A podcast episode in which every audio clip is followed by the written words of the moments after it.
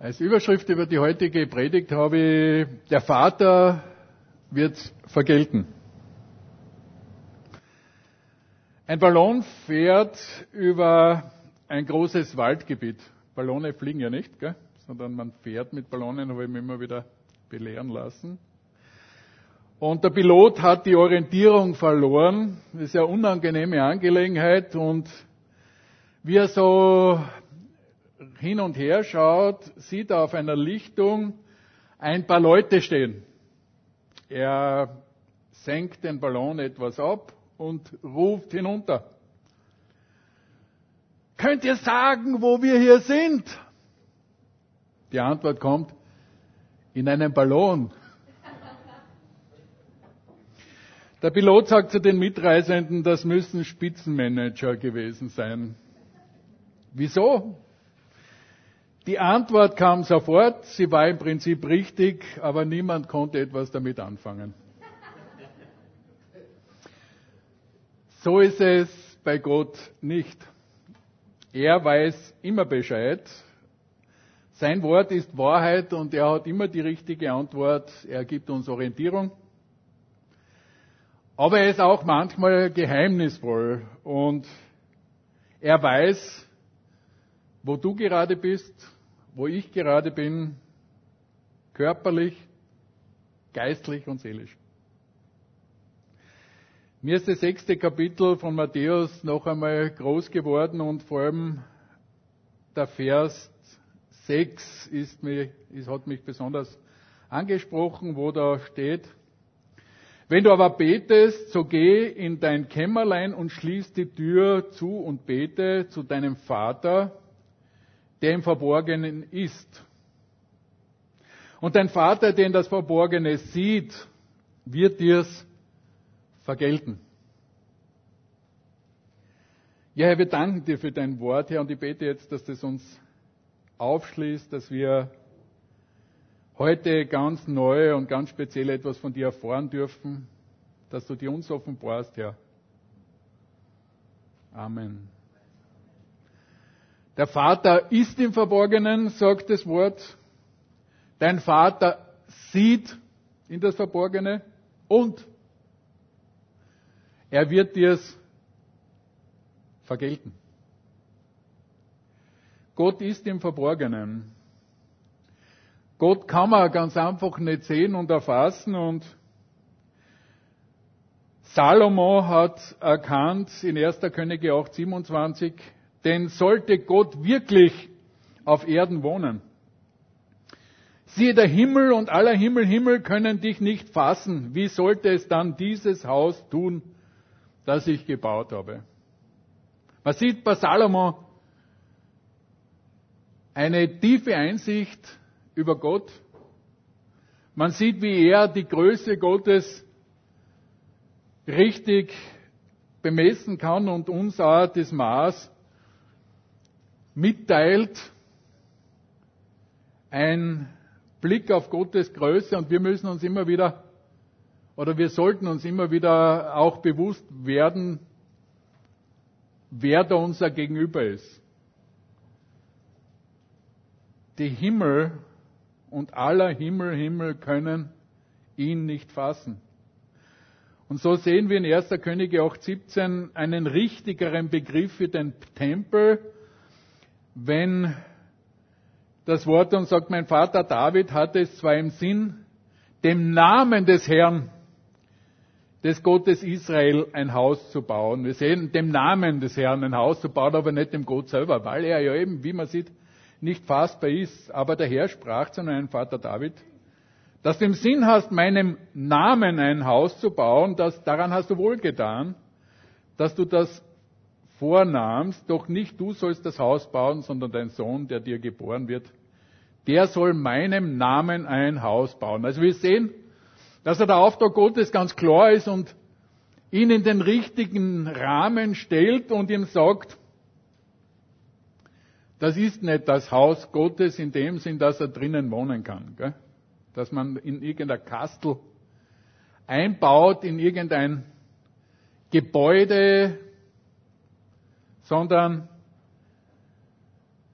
der von Menschenhänden gebaute Tempel ist nicht in der Lage, Gott zu fassen, weil Gott ist ewig, zeitlos, unveränderlich. Wir sehen im Alten Testament schon das Wort Ich bin, der ich bin, in einer Zeitform, die alle Zeitformen einschließt. Ich war, der ich war, der ich sein werde und das in allen Kombinationen. Das heißt, Gott steht außerhalb von Raum und Zeit. Er kennt jedes Atom im Universum zu jedem Zeitpunkt. Seitdem er es gemacht hat, bis wenn die Himmel vergehen werden mit einem großen Krachen, hat er das alles am, würden wir sagen, Monitor. Das heißt, er ist in der Lage, Auskunft zu geben. Und daher ist ja das Bild, das Jesus uns zeigt, und er geht immer vom Standpunkt des Betrachters aus und will uns das verständlich machen, dass er die Zahl der Haare auf unserem Kopf kennt, an und für sich ein Kinderspiel. Ne? Weil er nämlich die Zahl kennt vom ersten Keim, der im Mutterleib bei uns anfängt zum Wachsen, bis uns das letzte ausgefallen ist. Nicht? Also das ist für ihn in Raum und Zeit, der draußen und drüber steht als allmächtiger, allwissender, absolut kein Problem. Ist uns diese Größe Gottes bewusst? Ich glaube, dass es gut ist, dass, wir uns immer wieder daran erinnern, weil im 1. Mose 1.1 fängt die Bibel an mit im Anfang schuf Gott Himmel und Erde und damit begannen Raum und Zeit. Einstein hat uns das dann in seinem Raum-Zeit-Kontinuum, in seiner Theorie vorgestellt, wo Raum und Zeit zusammengehören und wo uns auch die Bibel sagt, dass es etwas gibt, wo Raum und Zeit wieder aufgelöst werden werden. Das heißt, Raum und Zeit sind ein Begriff, die für uns momentan wichtig sind, in denen wir uns bewegen und mit denen wir uns umgehen, die wir versuchen zu messen, zu kategorisieren und hier und da haben wir es umgehängt. Und wenn ich heute zu lang brauche, dann wird Raum und Zeit auch wieder bei mir wirksam werden in euren Augen. Also Gott ist außerhalb, steht außerhalb und kann zu jeder Zeit dorthin schauen. Und es ist erstaunlich, dass die Leute im Alten Testament das so klar erahnt haben, aber sie auch gesagt haben, wer kann Gott sehen und am Leben bleiben? Bei der Größe muss man das sich vorstellen, dass der, der die, das ganze Universum, die ganzen Sonnen in einen nur geschaffen hat, dass ein Mensch ganz einfach äh, in keinster Weise das aushalten kann. Das wäre wie wenn man äh, sie auf eine Atombombe setzt und die zündet. Nicht? Also das wäre so ein hinkender Vergleich damit, wenn wir Gott denn in seiner ganzen Größe äh, sehen könnten.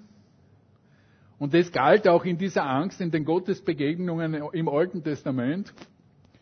Und daher war die erste Botschaft des Herrn an die Menschen, die ihm begegnet sind, fürchte dich nicht. Das heißt, dass der Mensch in seiner Natur, wenn er nur einen Hauch äh, von Gegenwart Gottes gespürt hat, diese Furcht gespürt hat, und Furcht in der richtigen Art und Weise sollte etwas sein, was schon auch äh, ein Teil unserer Natur in der Gegenwart Gottes immer wieder sein äh, muss, in der Form von Ehrfurcht und Gottesfurcht, als angemessenes Empfinden in der Gegenwart des Allmächtigen. Wir dürfen in dem Spannungsfeld zwischen aber lieber Vater stehen, wo wir im großen Vertrauen hinkommen dürfen. Wir sollten auch den Eindruck des Allmächtigen, des Gewaltigen, des Ewigen, auch des furchtbaren Gottes nicht vergessen. Vor allem dann, wenn wir uns die Frage über seine Allmacht immer wieder stellen, müssen wir wissen, dass er im Verborgenen ist, weil wir es nicht ertragen könnten. Ein wichtiger Punkt, verborgen und doch, wenn uns der Herr die Augen auftut, spricht er aus allen Fasern der Natur. Und die genialsten Lösungen sind oft einfach. Seine Genialität zeigt sich in der Komplexität, in der Vielfalt der Natur, in der unendlichen Kreativität der Natur, in der Genialität, wie er es macht. Er ist im Verborgenen. Dort ist er aber, und da komme ich schon zum zweiten Punkt, wie wir es gesehen haben, er sieht auch in das Verborgene. Er ist nicht nur dort, sondern die Bibel differenziert es noch einmal und kommt so auf unsere Ebene herunter, dass wir es auch verstehen können. Weil an und für sich würde es ausrechnen, wenn man sagt, wenn er dort ist, dann sieht er es auch. Nein, die Bibel sagt uns noch einmal, er schaut dort rein. Gott sieht alles. Vielleicht ist es ein bisschen beängstigend. Und wenn wir vielleicht einmal die Kinder damit erpressen oder erpresst haben, du weißt, Gott sieht, ob du lügst.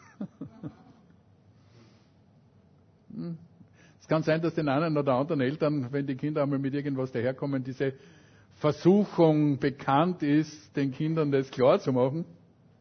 Rate eigentlich davon ab, weil damit kann es sein, dass wir ihn zu einem Polizisten machen, der nur darauf wartet, dass wir einen Fehler machen. Also, er will nicht dieser Polizist sein. Er will das nicht, sondern er sieht's. Es ist keine Frage. Und weil Gottes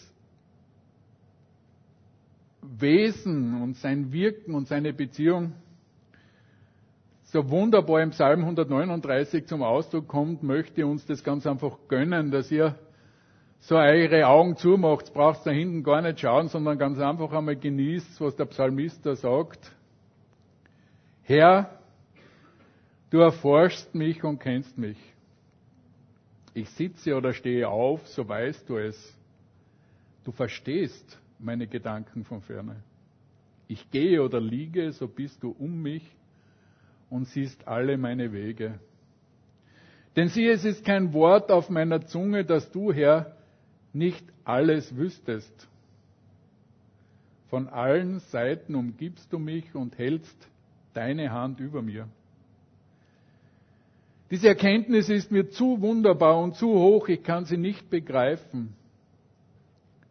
Wohin sollte ich gehen vor deinem Geist oder wohin soll ich fliehen vor deinem Angesicht? Führe ich gen Himmel, so bist du da. Betete ich mich bei den Toten, siehe, so bist du auch da. Nehme ich die Flügel der Morgenröte und bliebe am äußersten Meer, so würde auch dort deine Hand mich führen und deine Rechte mich halten. Spreche ich, Finsternis möge mich decken und Nacht statt Licht um mich sein. So wäre auch Finsternis nicht finster bei dir und die Nacht leuchtete wie der Tag. Finsternis ist wie Licht. Denn du hast meine Nieren bereitet und mich gebildet im Mutterleibe. Ich danke dir dafür, dass du mich wunderbar gemacht hast. Wunderbar sind deine Werke. Das erkennt meine Seele.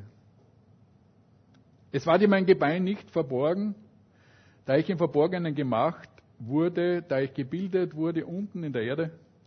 Deine Augen sahen mich, da ich noch nicht bereitet war, und alle Tage waren in dein Buch geschrieben, die noch werden sollten und von denen keiner da war.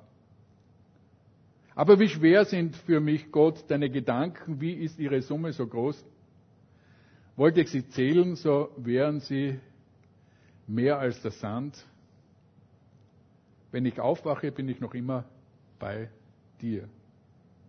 Also es ist wunderbar, wie er es beschreibt und wir haben in dem Psalm eigentlich die Aspekte der Ewigkeit, der Allmacht, der unendlichen Kreativität, der unendlichen Nähe Gottes zu uns und sein Blick über unser Leben in einer plastischen Art und Weise, wie er sagt, gebildet im Mutterleib und alle Werke und alles, was ist, schon vor ihm, obwohl sie noch nicht erfüllt waren. David beschreibt eine umfassende Gottesbeziehung und Einsicht. Der Heilige Geist hat ihm und damit auch uns, weil er es aufgeschrieben hat, ein Bild für eine Gottesbeziehung und für eine Gotteserkenntnis geschenkt, wo wir uns immer wieder selber äh, erfrischen können, würde ich sagen. Ein umfassendes Bild des Ewigen, des Allwissenden und unendlich Kreativen. Er sieht. Wenn es bei uns so alles aus dem Ruder läuft manchmal, dann können wir für uns sagen, er sieht. Ich bin der Gott, der dich sieht. Mit liebenden Augen. Ich bin der Gott, der nicht zornig auf dich schaut, sondern ich bin der Gott, der dich sieht, weil ich dich lieb habe. Und das geht gerade in diesen Versen von allen Seiten, umgibst du mich. Ich bin der Schatten über deiner rechten Hand, ich bin deine Zuflucht, deine Zuflucht und Burg. Ist da drinnen enthalten. Und auch die Experimente von Menschen, die fliehen wollten, ähm, sind schief gegangen, wie wir es bei Jona sehen, der vor Gott nach Tarsis fliehen wollte, nach Jaffa ging und gesehen hat, dass er Gott an der Schwelle zum Totenreich im Bauch des Fisches begegnet ist. Er hat so praktisch ausprobiert, nicht willentlich, sondern von der Natur der Sache getrieben, hat er dann seine Gottesbegegnung im Bauch des Fisches gehabt, wie ich auf einmal gemerkt habe, es ist doch noch nicht aus, gell? weil für ihn war die Sache erledigt. Bei Sturm ins Meer geworfen, war eine Form der Hinrichtung. Und der Fisch, es gibt Geschichten, Berichte wie ein Walhai einen Fischer verschluckt hat. Und nach acht Stunden wurde der Fischer, nachdem sie den Walhai erlegt hatten und aufgeschnitten haben, lebendig geborgen. Und zwar ist es so, dass dieser Planktonfresser durch das Plankton, das in seinem Magen drinnen ist, noch eine Sauerstoffversorgung hat, weil ja Plankton, wie alle im Prozess der Photosynthese noch in der Lage sind, ein gewisses Maß äh, Sauerstoff aus dem Kohlendioxid herauszulösen. Es gibt da entsprechende Berichte dafür. Das heißt, diese Geschichte von Jona ist auch dokumentiert in der Neuzeit, so rund um 1900 war da einer dieser Begebenheiten, wo jemand das überlebt hat. Jona war ein bisschen länger drinnen. Der hat drei Tage gebraucht, war dann sicher schon dort oder da von der Magensäure ein bisschen angefressen. Es ist so, gell, dass er da seine Erinnerungszeichen dieser Begegnung mit Gott dann auch am Leib getragen hat, aber er hat den Herrn gepriesen im Bauch des Fisches. Hans Sinnung hat ja uns Jonas schon eindrücklich vorgestellt. Er wollte fliehen. Er hat glaubt, er wird nicht gesehen. Und wenn wir da so vor Gott was verstecken, kann es sein, dass wir das so machen wie der kleine Hansi, nicht? Der ganz kleine Hansi hat was angestellt und als die Mama ins Zimmer kommt, hält er sich die Augen zu, nicht? Steht so dort und glaubt, er ist unsichtbar, weil er sieht ja nichts, nicht? Das machen vielleicht kleine Kinder, aber sind sie wirklich unsichtbar? Okay. Sie Wer den Koch gesehen, wie nennt man denn so diese Vorgangsweise? Wer hat da ein brauchbares Wort dafür? Bitte? Vogelstrauß. Vogelstrauß, genau. Vogelstrauß. Ja, wie heißt das so schön? Wer den Kopf in den Sand steckt, knirscht dann in den Zähnen. Gell? Oder Selbstbetrug. Und da ist es so, dass äh, Gott uns da jetzt die Nische ein Stück weit lässt. Er kommt jetzt nicht mit dem großen Hammer, schüttelt uns und sagt, komm außer, komm außer, komm außer, sondern er ruft von Weitem, Adam, wo bist du? Sehen wir schon am Anfang. Und möchte uns einladen, ans Licht zu kommen. Das Wort tut es auch. Weil Gott alles sieht, äh, möchte er uns einladen, dass wir aus unserem Versteck herausgehen, dass er es sehen darf, dass wir unsere Verfehlungen vor ihm ins Licht bringen und 1. Johannes 1, 7 sagt uns, 7, 8 und 9, wenn wir aber im Licht wandeln, wie er im Licht ist, so haben wir Gemeinschaft untereinander und das Blut Jesu, seines Sohnes, macht uns rein von aller Sünde. Wenn wir sagen, wir haben keine Sünde, so betrügen wir uns selbst und die Wahrheit ist nicht in uns. Wenn wir aber unsere Sünden bekennen, so ist er treu und gerecht, dass er uns die Sünden vergibt und reinigt uns von aller Ungerechtigkeit. Wer braucht dieses Bekennen? Gott?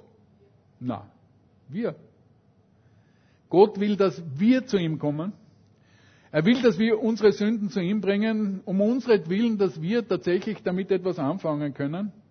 Er kennt sowieso, aber es geht um unsere Einsicht, um unsere Einsicht in seinem Lichte, dass das, was wir gemacht haben, verkehrt ist. Und prinzipiell ist es so, Alkoholiker sind daran erkennbar, dass sie ihre Sucht leugnen. Ich habe kein Problem mit Alkohol. Klammer auf, ohne. Und daher ist es oft so, dass erst wenn sich der Alkoholiker dazu stellt und sagt, ich bin's, dann gibt es die Möglichkeit, dass er geheilt werden kann. Und das ist vielleicht sogar in einer Selbsthilfegruppe oder in der Therapiegruppe das erste Bekenntnis, ich bin da so und so und ich bin Alkoholiker. Das ist ein notwendiges Bekenntnis, damit er, und wenn er es vom Herzen glaubt, tatsächlich das erste Mal etwas dagegen tun kann. Und daher ist es auch notwendig, für jeden einzelnen von uns und war es so, dass ich irgendwann einmal in meinem Leben gesagt habe, ich bin Otto und ich bin Sünder. Und zwar von Herzen glaubend. Aus der Einsicht, die mir Gott gegeben hat, ein Geschenk des Heiligen Geistes, dass er uns zeigt, dass wir es sind. Und das größte Problem ist dann, dass, es sagt, dass man sagt, das ist nicht so schlimm und das ist ja nicht so krass. Und da, da soll ein anderer mal schauen. Nicht? Ich tue recht und schaue niemand, niemand sagt die Welt dazu, aber ich bin Sünder. Und nicht die kleinste Sünde kann in den Himmel mitgenommen werden. Mir gefällt es so, wenn der Werner Gitte sagt, wenn eine kleine Sünde in den Himmel kommt, dann würde der Himmel in kürzester Zeit korrumpiert werden und würde aufhören, Himmel zu sein. Er hat gesagt, das geht nicht. Das lässt Gott nicht zu. Da drinnen hat Sünde keinen Platz. Daher geht es nicht, außer dass Gott unsere kleinsten Sünden und Anführungszeichen, weil es keine kleinen gibt, Sünde ist Sünde, unter Jesu Blut muss alle bösen Gedanken, Neid, Missgunst, alle versteckten Handlungen, alles Reden hinter dem Rücken, wird und muss offenbar werden. Und entweder da in der Gegenwart Gottes, vielleicht im stillen Kämmerlein, dass wir mit ihm reden, oder es wird offenbar werden.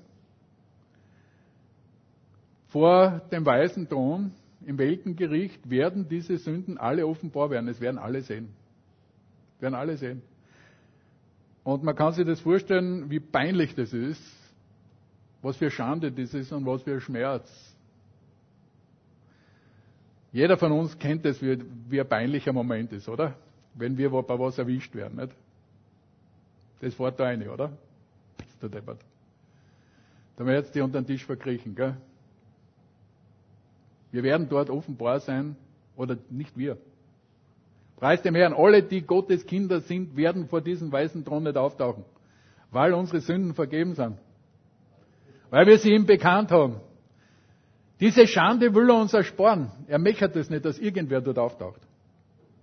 Aber der Herr möchte, er sieht ins Verborgene, aber er möchte, dass wir es ihm hinbringen und nicht erst aufs Weltgericht warten. Und nur Jesu Erlösung kann das wegwaschen.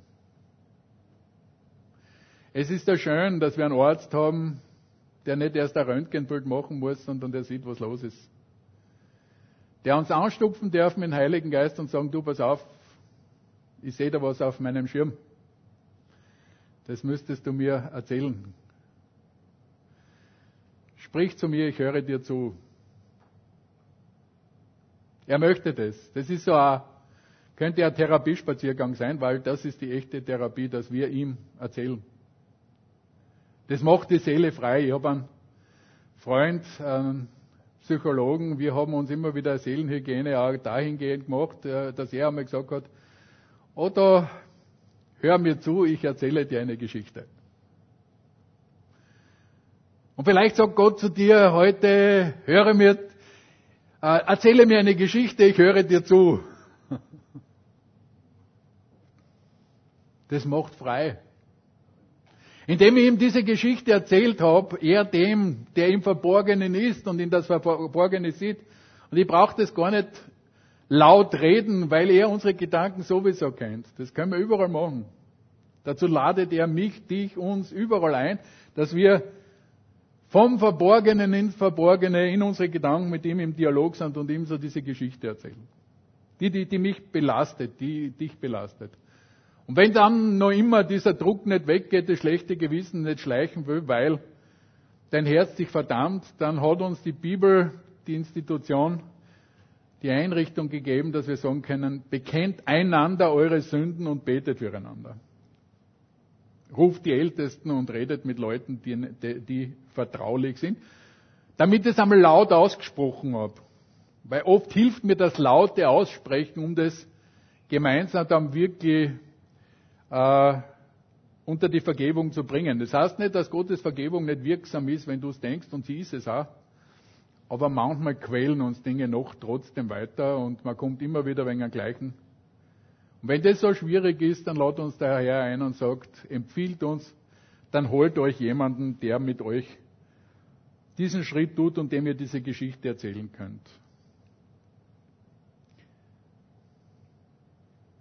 Jesu Erlösungswerk macht dich rein von vergangenen, gegenwärtigen und zukünftigen Sünden. Ist es nicht wunderbar, wenn uns was aufregt und wir uns zurücklernen können und sagen, ich bin erlöst?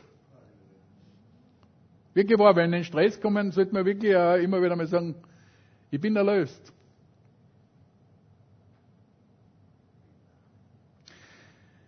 Gott wird es vergelten.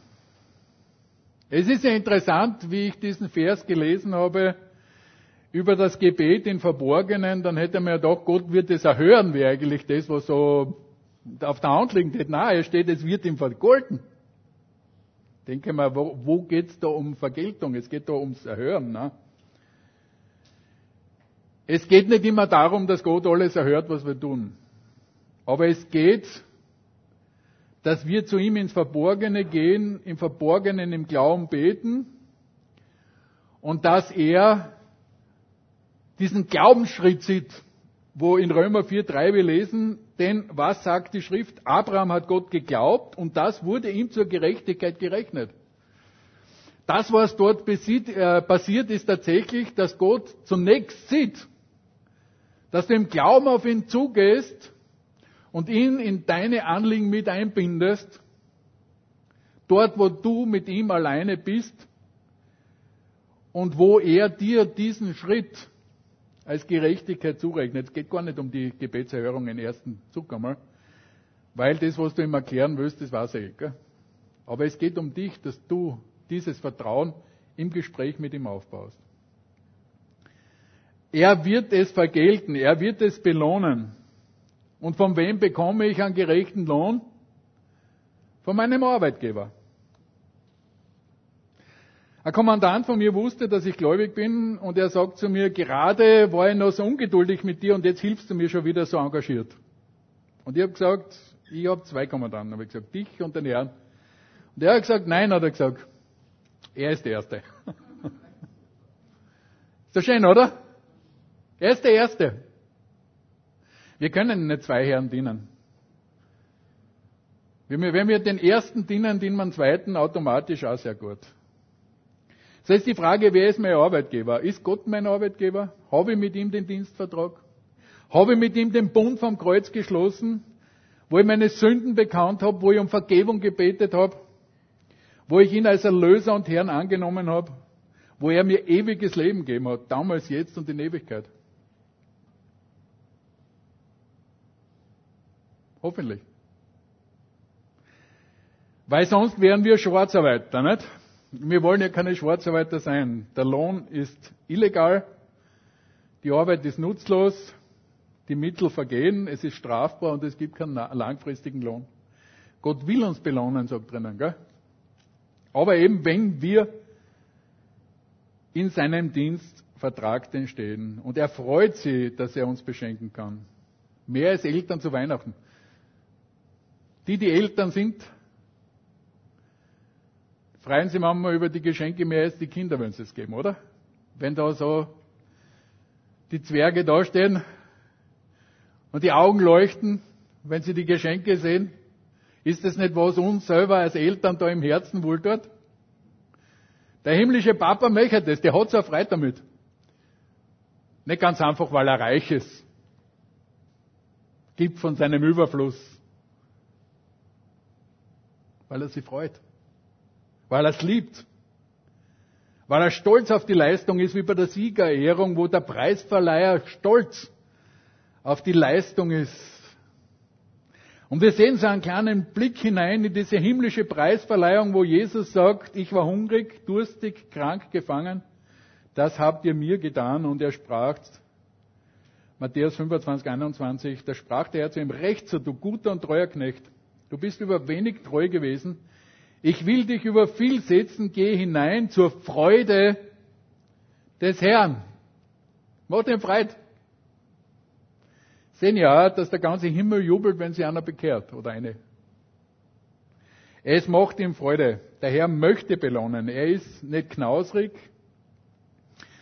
und er hat Freude, wenn er es geben kann. Er lässt sich nicht lumpen. Manchmal kann es sein, dass es schon in diesem Leben passiert, wie wir es bei Hiob sehen. 42,10. Und der Herr wandte das Geschick Hiobs, als er für seine Freunde bat. Und der Herr gab Hiob doppelt so viel, wie er gehabt hat. Und im Vers 16. Und Hiob lebte danach 140 Jahre und sah seine Kinder und Kindeskinder bis ins vierte Glied. Das heißt, man kann sagen, der Herr hat sich bei Hiob nicht äh, lumpen lassen, auch wenn wir ihn als, könnte man sagen, den Tro Prototypen des maximal leidenden Menschen sehen und wir auch nicht 100% herausfinden können, warum das passiert ist. Aber wir sehen, wer mit Gott unterwegs ist, kriegt's in diesem Leben vielleicht, manchmal, ist nicht versprochen. Versprochen im zukünftigen wo wir in 1. Korinther 2, 9 lesen, sondern wir reden, wie geschrieben steht, was kein Auge gesehen und gesehen hat und kein Ohr gehört hat und keines Menschen Herz, in keines Menschen Herz gekommen ist, das hat Gott bereitet denen, die ihn lieben. Er hat was bereitet, was wir uns überhaupt nicht vorstellen können, weder mit Auge noch mit Ohr noch mit unserem ganzen Sein. Ist das nicht wunderbar? Gott ist im Verborgenen, Gott sieht ins Verborgene und Gott belohnt gerne. Er ist zu groß, dass wir ihn erfassen könnten, aber Jesus hat uns den Vater gezeigt. Wir können nichts verstecken, aber er möchte, dass wir alles mit ihm äh, besprechen. Er möchte, dass wir alles offenlegen. Und das Wort sagt glückselig, wem die Sünden vergeben sind. Er möchte dir Lohn geben. Stehe auf Gottes Gehaltsliste? Wenn nicht, heute ist der richtige Zeitpunkt, den Vertrag abzuschließen. Amen. Amen. Herr, ich danke dir, dass du dir immer wieder in deinem Wort offenbaren möchtest als der allmächtige Gott, dass du uns liebst, wie ein Vater nur Kinder lieben kann, ja mehr als ein Vater je lieben konnte, liebst du uns. Du möchtest innige Gemeinschaft haben und uns auch zeigen, wie gerne du gibst und wie du gerne du uns auch belohnst und wie sehr du dich freust, wenn wir vor dich hinkommen und in deine Gegenwart kommen. Wie sehr du dich freust, wenn wir Herz an Herz uns mit dir austauschen. Wie sehr du dich freust, wenn wir Anliegen vor dich hinbringen, Herr. Und ich bete, dass du uns erleben lässt, immer wieder spüren lässt, wer du bist. In Gottes Furcht als der Allmächtige, in liebevoller